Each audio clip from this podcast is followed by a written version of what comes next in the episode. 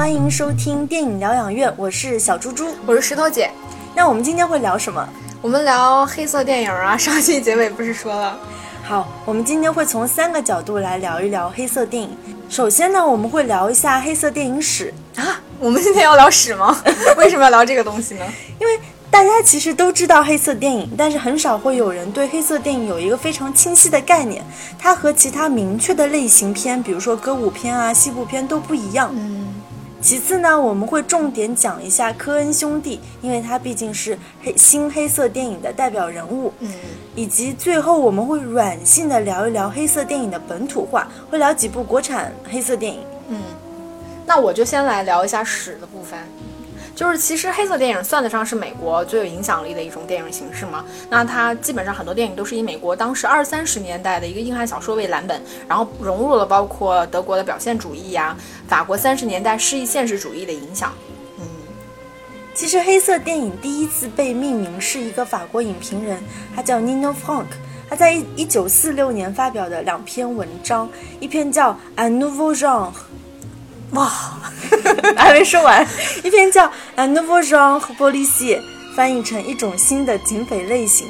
另外一部，另外一篇叫《L'aventure criminelle》，翻译成犯罪探险。它会针对当时流行的四十年代初期的美国好莱坞犯罪片，比如说《马耳他之鹰》、《双重赔偿》、《罗拉密史》、《爱人谋杀》这四部电影，所以他才将其命名为黑色电影。嗯嗯。像小猪猪说的嘛，就是这部类型，呃，这种类型其实它诞生在一九四零年代。那按照它自身的发展形态来说，可以分为三个时期。呃，以下就是这个掉书袋的过程啊。第一个就是我们截止到一九四零年代中期，其实好莱坞电影从当时就是导演们一个无意识的创作，有了一种有意识的归类，逐渐了，逐渐有了一些可被大家辨认的一些风格和主题吧。其中的代表作就是猪猪前面提到的比利怀尔德的《双重赔偿》，因为比利怀尔德他自己是一个德国移民，那他在这部电影中引入了德国表现主义的绘画和电影风格，比如说浓重的阴影啊，然后百叶窗透进出来那种断断续续的灯光等等。啊，第二个时期呢是在一九五零年代，那那个时期的黑色电影其实已经被欧洲影人所熟知和推崇了。以我自己很喜欢的尼古拉斯雷的《蓝龟艳血》为例，当时的黑色电影呢其实是有很多新兴文化和社会风气的影子，比如说战后弥漫的那种焦虑、绝望的情绪，然后弗洛伊德理论对梦和潜意识的一个阐述，包括现代主义、自然主义、存在主义等等对当时电影的一个影响。那这个时期最为出名的作呃作品呢是罗伯特。奥尔德里奇导演的《死吻》这部电影可以说是这个类型的最高成就，也暗示了黑色黑色电影的一个结束。然后到了七十年代呢，也就是进入了呃，也就是进入了我们所谓的一个新电影、新黑色电影的时期。那这个时期的黑色电影褪去了比较时代性的黑色内容，以新黑色电影和复古黑色电影的再度崛起，然后也出现了更多可被辨认的电影风格。然后到了八十年代，除了新黑色电影的继续发展以外，也出现了我们今天要聊到的科恩兄弟的《雪迷宫》。然后黑色元素元素呢，开始有意识的跟科幻类型的一些电影相结合，比如说我们大家熟知的叫科技黑色电影 Tech Noir，呃，代表作就是《银翼杀手》。哦，对，我们之前聊过这个《银翼杀手》，嗯，是在湮灭的一期节目，如果大家感兴趣的话，可以去听一听。嗯，那小猪猪接下来给我们讲讲，就是说了一些黑色电影史上的东西嘛，这种东西可能对大家来说是比较抽象的。那你给我们讲讲，就是什么是黑色电影吧？我可以提几个黑色电影当中的关键词，就是就是西方电影学当中比较喜欢的那种词汇吧。首先是 violence and death，暴力和死亡，尤其是那种无正当理由的暴力和死亡。其次的话是性和受虐，就是往往性说英文啊，因为那个词单词太长了，我怕我念不出来。好，性和受虐，快感往往和受虐并行，比如说像大卫林奇的《妖夜荒踪》。还有的话就是 g o s h m a r 英语叫 nightmare，梦魇。黑色电影的故事轨迹以及它营造的气氛，经常都是那种噩梦式的。嗯。其次的话就是 unpredictable 和 and anxious，那就是黑色电影的属性往往就是那种不可预料的，它带来的情绪也是焦虑和不安的。另外一个单词很重要，就是 alienation 疏离感。在西方电影当中特别经常用的这种元素，人与人之间的隔绝。黑色电影的男主角通常都生活在都市当中，往往是那种孤独和消沉，精神又很偏执的。还有一个元素比较重要的是 cities，都市是黑色电影发展的环境和基础，比如说像洛杉矶啊、纽约啊、巴黎呀、柏林都是黑色电影偏爱的城市。还有一个比较重要的元素就是 femme fatale 蛇蝎美人。如果说早期黑色电影的男主角是亦正亦邪的话，那女主角通常是美艳又善变的蛇蝎美人。比如说芭芭拉·斯坦维克演的《双重赔偿》，丽塔·海华斯演的上海小姐，那都是影史上比较著名的黑色电影的蛇蝎美女形象。我觉得这个形象其实是跟当时二战后女性工作开始独立啊，拒绝回归家庭，承担传统的女性角色有关。所以就是男性观众他对于女性形象应该是处于一种又幻想又恐惧的心态。嗯，对，其实你前面说了这么多嘛，那我其实以一句话给你总结一下，经典黑色电影它的一个中心就是白人男性的焦虑，就是这三点吧，就是一个是关于女性，一个是关于有色人种以及其他种族和国家侵入的一种焦虑感，也就是你前面提到的这个二战之后的美国社会状况。嗯，那石头姐，你可以给我们大家普及一下黑色电影的风格和元素有哪些？呃，这样说吧，我们要通过哪些元素？就是像你前面聊了这么多嘛，那我们要通过哪些元素去判断一部电影是否是黑黑色电影呢？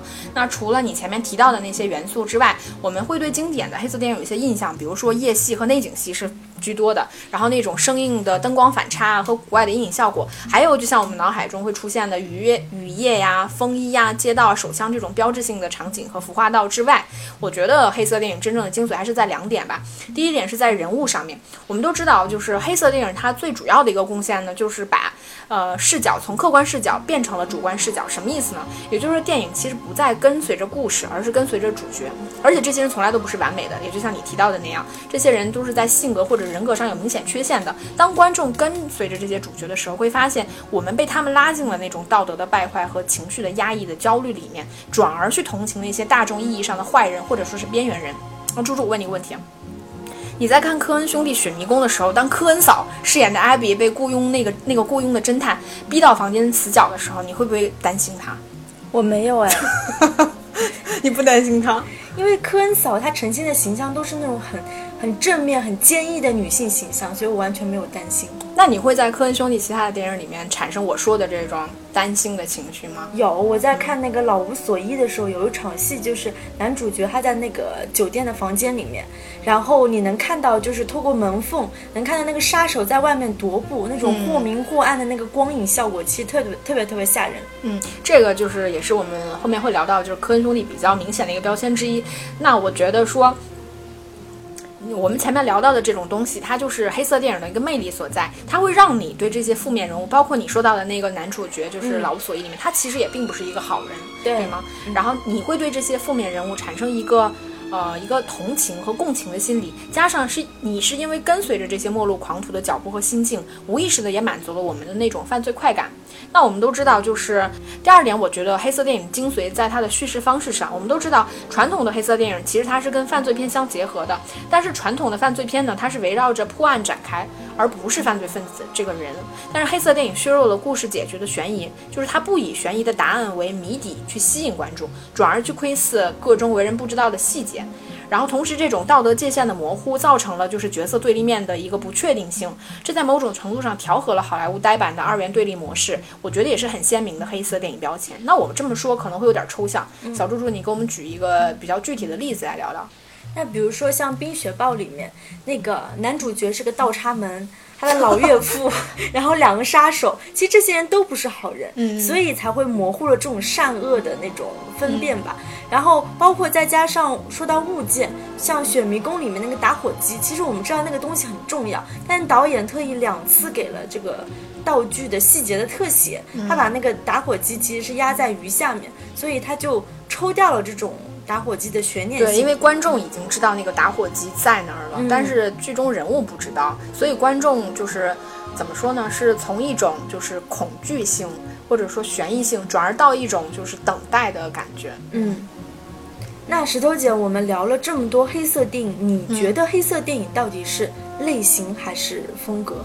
因为我会觉得，通常黑色电影确实有我们提到刚刚一些标志性元素啊，像什么蛇蝎美人啊那种视觉风格呀、等等，但这些其实我感觉都不是决定性因素。黑色电影的决定性因素应该不在视觉处理，而在这种叙事所呈现的黑色的情绪和风格。你觉得呢？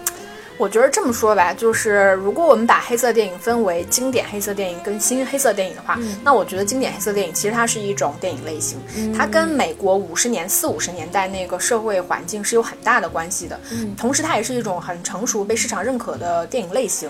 那在新呃新黑色电影吧，我们说它其实反而是一种跟其他类型融合下的一个产物。那它更多的是一种风格，而不是一种类型。嗯，回答的很精辟。那我们第二个会聊聊科恩兄弟嘛？嗯，石头姐，你刚才其实有提到那个希区柯克，我觉得还挺有意思的。嗯，你在科恩兄弟当中会找到希区柯克的影子吗？其实是对，就像我们前面提到那个打火机一样，我觉得它是一种悬念前置，也就是说对细节的通过对细节的展示，增加了观众不安的感觉。其实关于科恩兄弟是不是跟希区柯克的有关系，我们没有去考证过啊。但是很多镜头，比如说浴室的那个下水孔，然后包括床下边那个手枪的枪眼对着你的时候，那种镜头是会让你想起希区柯克的。所以我们姑且就把这些当做就是。就是对西胖电影的一个转喻吧。然后前面我们也提到了，就是啊，提到这儿嘛，我就再提一个，就是我自己觉得，嗯，科恩兄弟的一个风格吧。嗯，就我们都知道，科恩兄弟的电影经常会有一段一段那种比较意味深深长的对话，或者是回顾式的一个话外音叙事。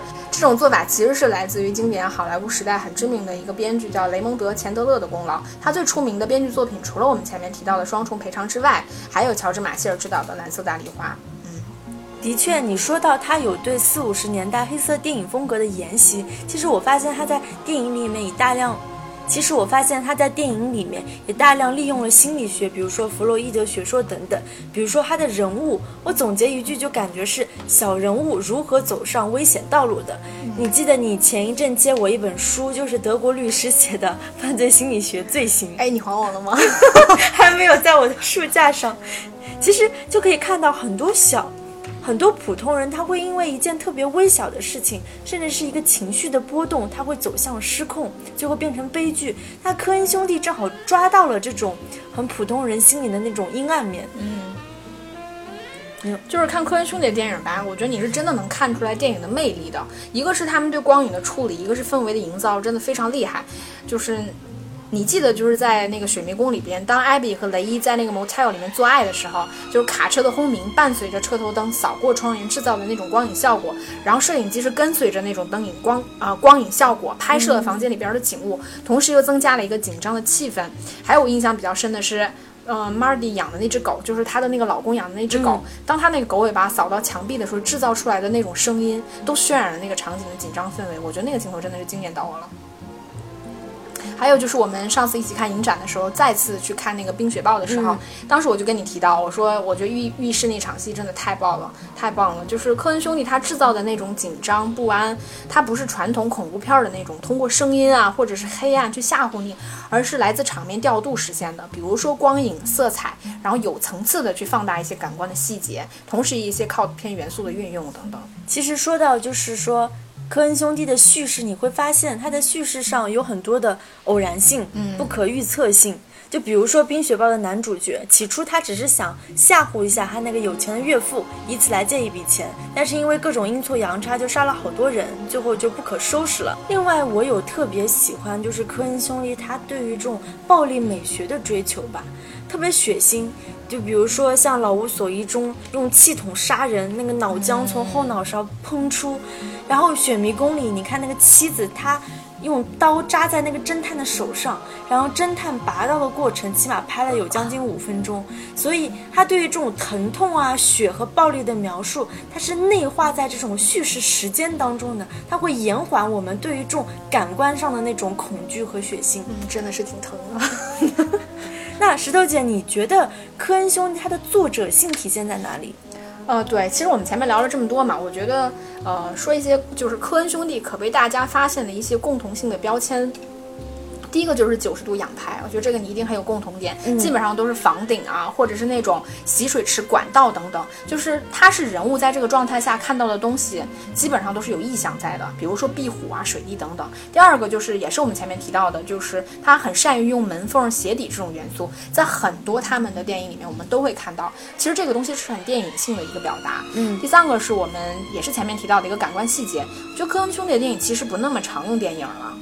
比如说像《老无所依》里面，它全篇都是没有电，没有什么都是没有音乐的，但是他们会通过放大听力来制造一种紧张感。最后，我觉得很重要的一点是他们的主题，你会发现科恩兄弟的电影主题都是非常黑色的，非常有深度。他们并不是为了风格而风格，而是能在很丧啊、很颓、很宿命性的主题之下去探讨一些更深层次的内容。比如说人为财死，这是他多次复述的一个主题，包括知识分子的一个虚伪，然后好莱坞制片厂制度的一个本质，以及社会发展下人性冷漠等等，这个都是他们一以贯之的以黑色电影的主题和精髓去拍摄的内容。嗯，小猪猪，你前面聊了这么多科恩兄弟嘛，你自己有没有就是比较喜欢科恩兄弟哪部作品呢？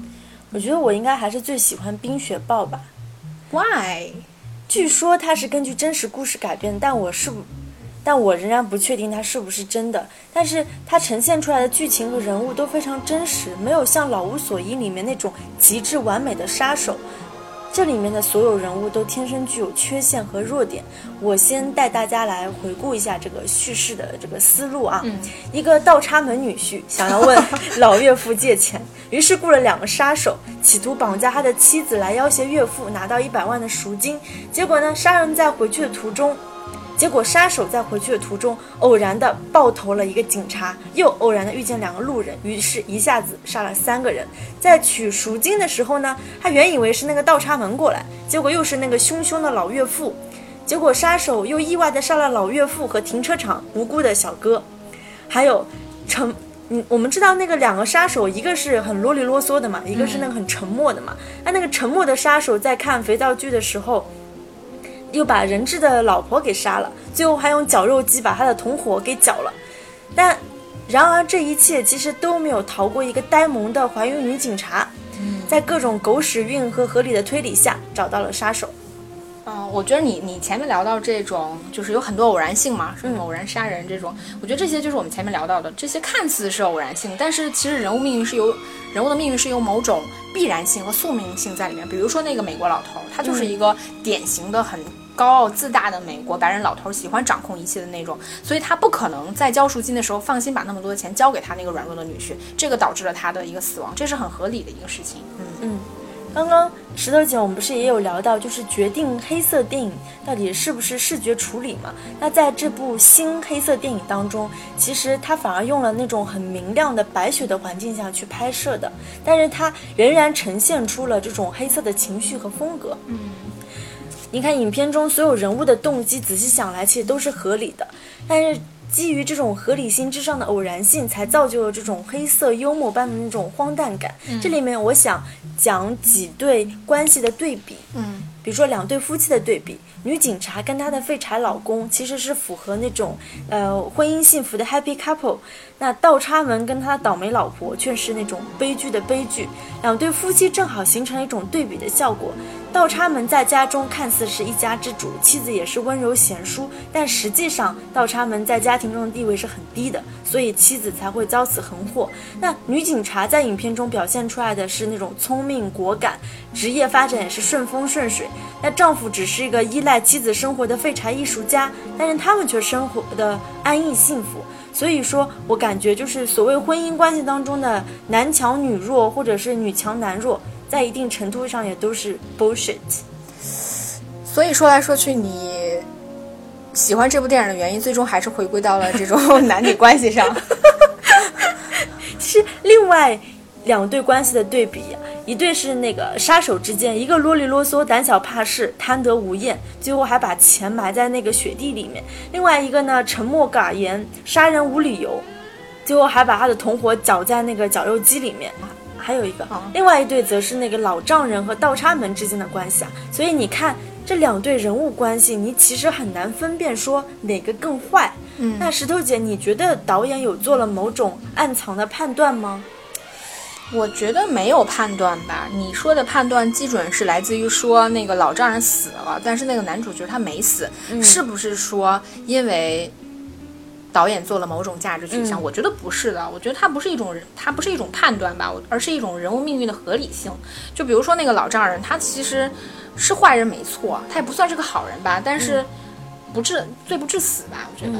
还有就是你前面聊到，就是说那个那一对变态杀手，那对杀手嘛，其实里边那个沉默的胖子，就让我想到了后来那个老无所依里边那个变态杀人狂。对，我觉得其实科恩兄弟对这种美国社会的一种冷漠，嗯，就是毫无道理的杀人这个东西，他其实很早就已经发现，我觉得是他抓的很深入的一个东西。嗯，那石头姐，你有没有你自己最喜欢的科恩兄弟的电影？其实科恩兄弟的电影我都还挺喜欢的，但他们的电影真的给人感觉是在那种无聊和有趣之间徘徊的，很容易让人发困。真的是你得在精神状态非常好的时候看才行。嗯，有一些他们电影我看的比较早，现在我能想起来比较喜欢的是巴顿芬特。就是我觉得那部电影，它真的是把就是无产阶级、知识分子、商人这几类人的虚伪表现得淋漓尽致。嗯，尤其是当我看到巴顿这个剧作家的时候，仿佛就看到了我自己，就是那么的愤怒、虚伪和假清高。而且我觉得这部电影关于声音的处理也是很厉害的。它除了通过声音制造一种紧张感之外，声音在这部电影里面还承担了推动剧情的一个作用。包括这部电影加入一些靠片的元素，就像那种火中枪战啊，那种酒酒店的设计呀，我觉得它是很很有感染力。那石头姐，你前面聊了这么多雪迷宫，难道你不喜欢这部片子吗？你喜欢吗？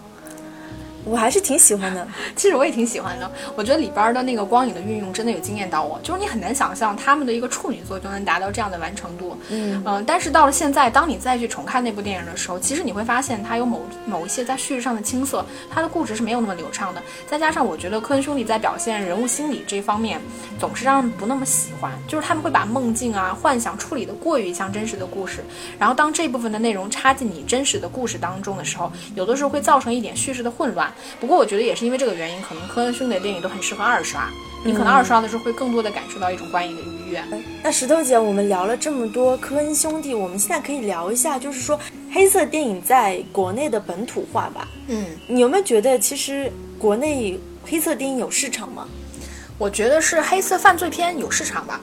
但是你应该发现，就是黑色电影其实很少，因为它从本质上它不符合 ZZZQ。嗯，对的，我觉得 Z Z Z Q，说实话，就是对黑色电影的一个主题有了一个本质上的伤害吧。嗯，因为它很难去表现这种人性的劣根性吧。没错，嗯，你还记得当时无人区就是一度都过，你还记得当时无人区一度都不能过审，为什么？我不知道哎。某局给的理由就是全片没有一个好人，所以最后宁浩在几次三番的改动下，他改了结局，最后就过审上映了。嗯，在这个部分当中会讲四位导演，分别是宁浩、曹保平、杨庆和 辛云坤。好，那你小猪猪就先来聊一下，就是宁浩吧，这个毕竟是对中国的黑色电影很重要的一个导演。嗯，我觉得宁浩是一个深受新好莱坞导演影响的导演，就比如说像盖里奇啊、昆汀啊、科恩都对他产生了非常深的影响。那宁浩对黑色风格的迷恋，其实从《疯狂的石头》《疯狂赛车》就开始了。那一直到《无人区》，我觉得他对黑色风格的电影才有了真正自己独到的见解吧。那你就是给我们详细聊聊《无人区》吧，其实我也挺好奇的。我觉得《无人区》是一部难得的不错的国产电影。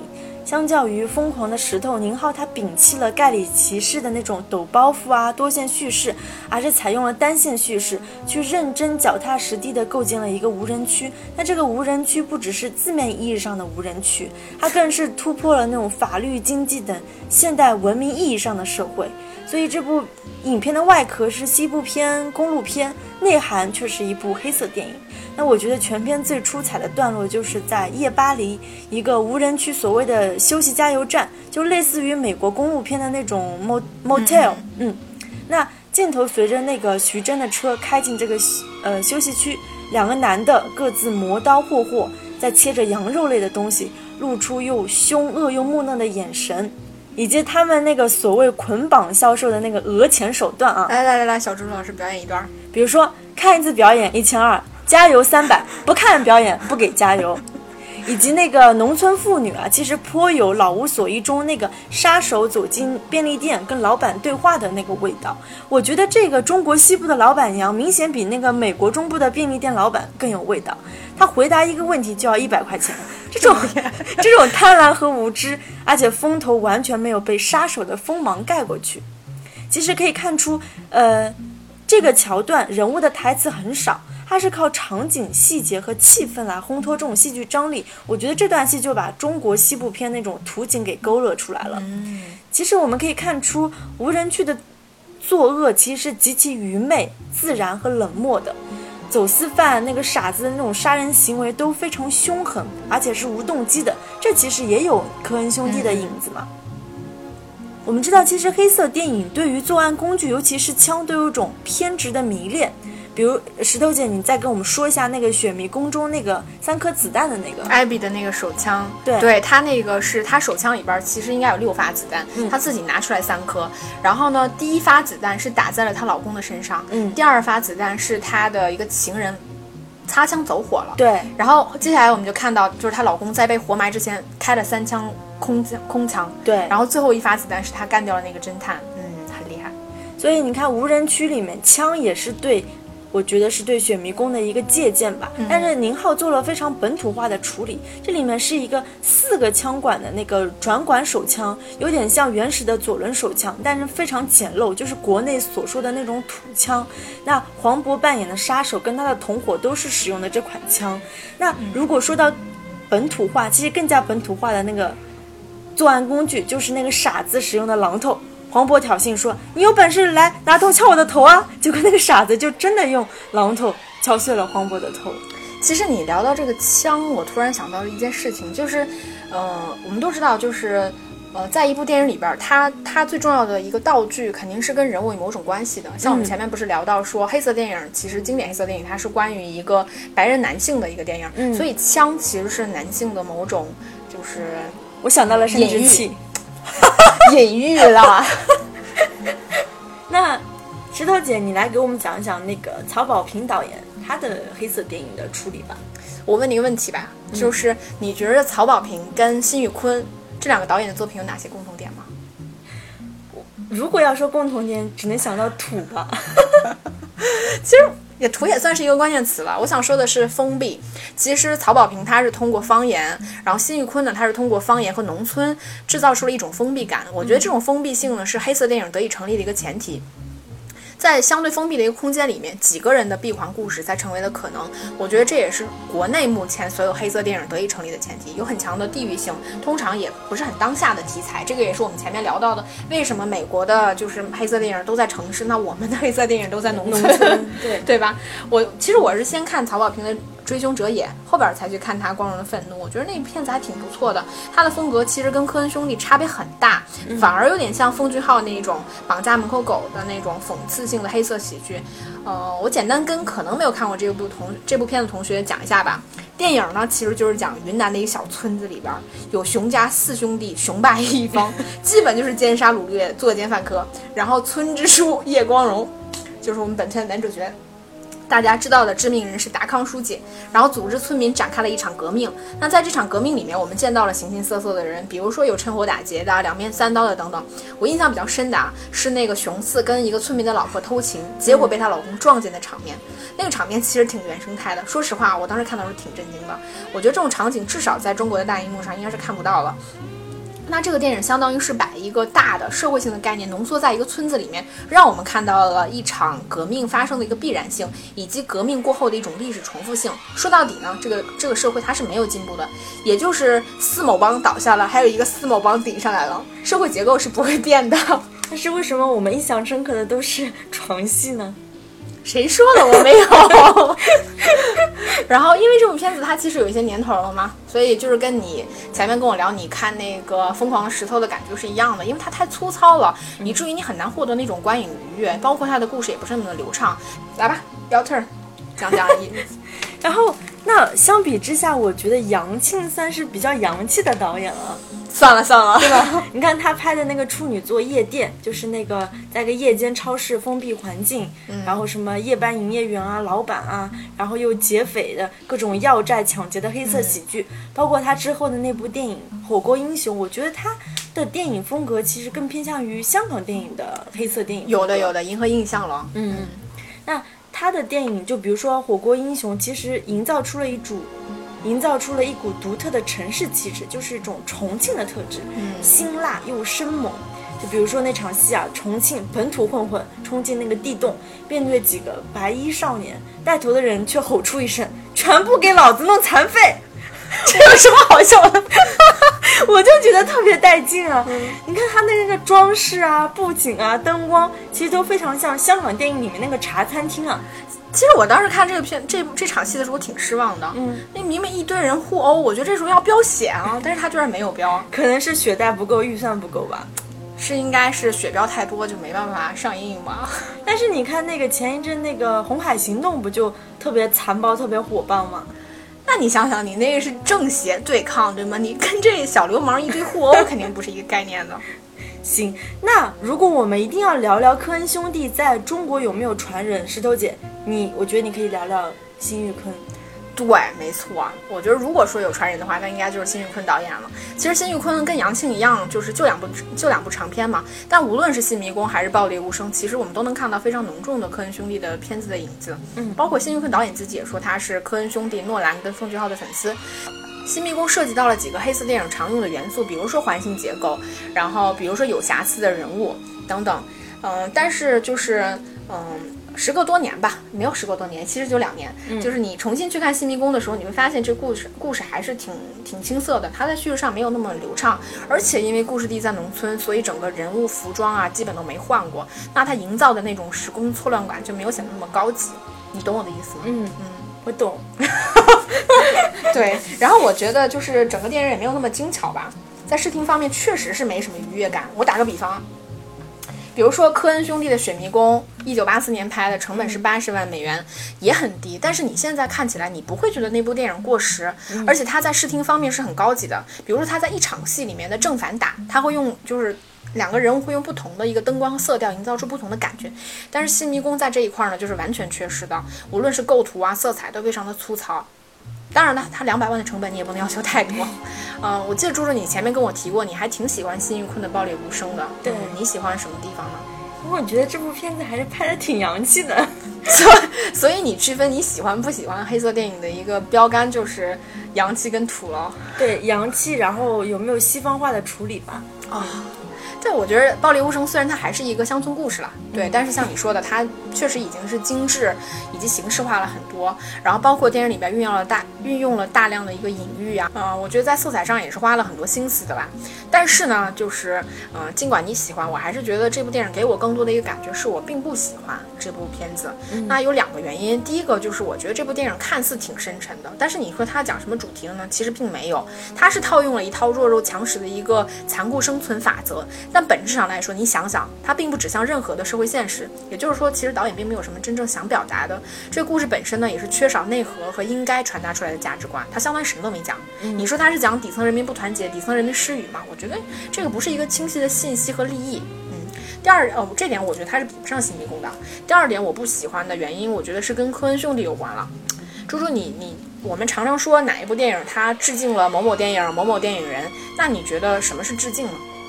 我觉得很难讲，就是致敬与否。但是我觉得，比如说蔡明亮对特吕弗就是致敬，然后像西蒙巴黎对朱尔与吉姆就是致敬。嗯，西蒙巴黎应该是某一些某一些戏份算了，但整体来说，它有点过那个致敬的线了。嗯嗯。我觉得吧是这样的，通常我们说致敬，就是说导演他可能就是编导吧，他可能借用了某些相似性的场景啊、人物、台词、造型等等，他的目的是为了唤醒观众对某部经典作品中的一个记忆。我觉得这个叫致敬。但是，一当一个编导在自己的电影里面在一个毫无关联性的场景里面，完全学习了另外一个导演他的摄影和构图技巧的时候，我觉得这也不叫致敬。为什么会突然扯到这儿呢？就是因为我前面提到我不太喜欢这部电影的另外一个原因。我觉得《暴力无声》其实有一些场景和运镜，它它的拍摄其实跟科恩兄弟的《老无所依》是一样的。你记得就是有一场戏是姜武、宋阳和袁文康他们三个人在唱在那个山上搏斗，然后那场戏真的跟《老无所依》太像了。就是姜武不是被那个腿射到那个腿嘛剑，还有他勒着那个宋阳的脖子。然后镜头是拍到宋阳的腿在地上挣扎，这个就跟就是《老无所依》开篇哈维尔巴登在警察局勒死那个警察的时候，那个镜头扫过那个警察的腿是一样一样的。因为我们都知道科恩兄弟是很喜欢拍人的腿的，但我觉得辛玉坤在国内的导演里面肯定是已经非常难得，他是比较有影像化思维的一个导演，然后他懂得这种电影化的镜头魅力所在。那我们今天其实差不多就聊到这里，下一期其实我们有两个备选，现在还没有商量好。哈，没商量好吗？有可能会讲李沧东的《燃烧》，对吧？也有可能会讲，其实我还蛮想讲的那个使女的故事。嗯，我们都可以聊了，对不对？好，那就下期再见。那大家看运气吧，看我们到底最后听到的是什么。拜拜。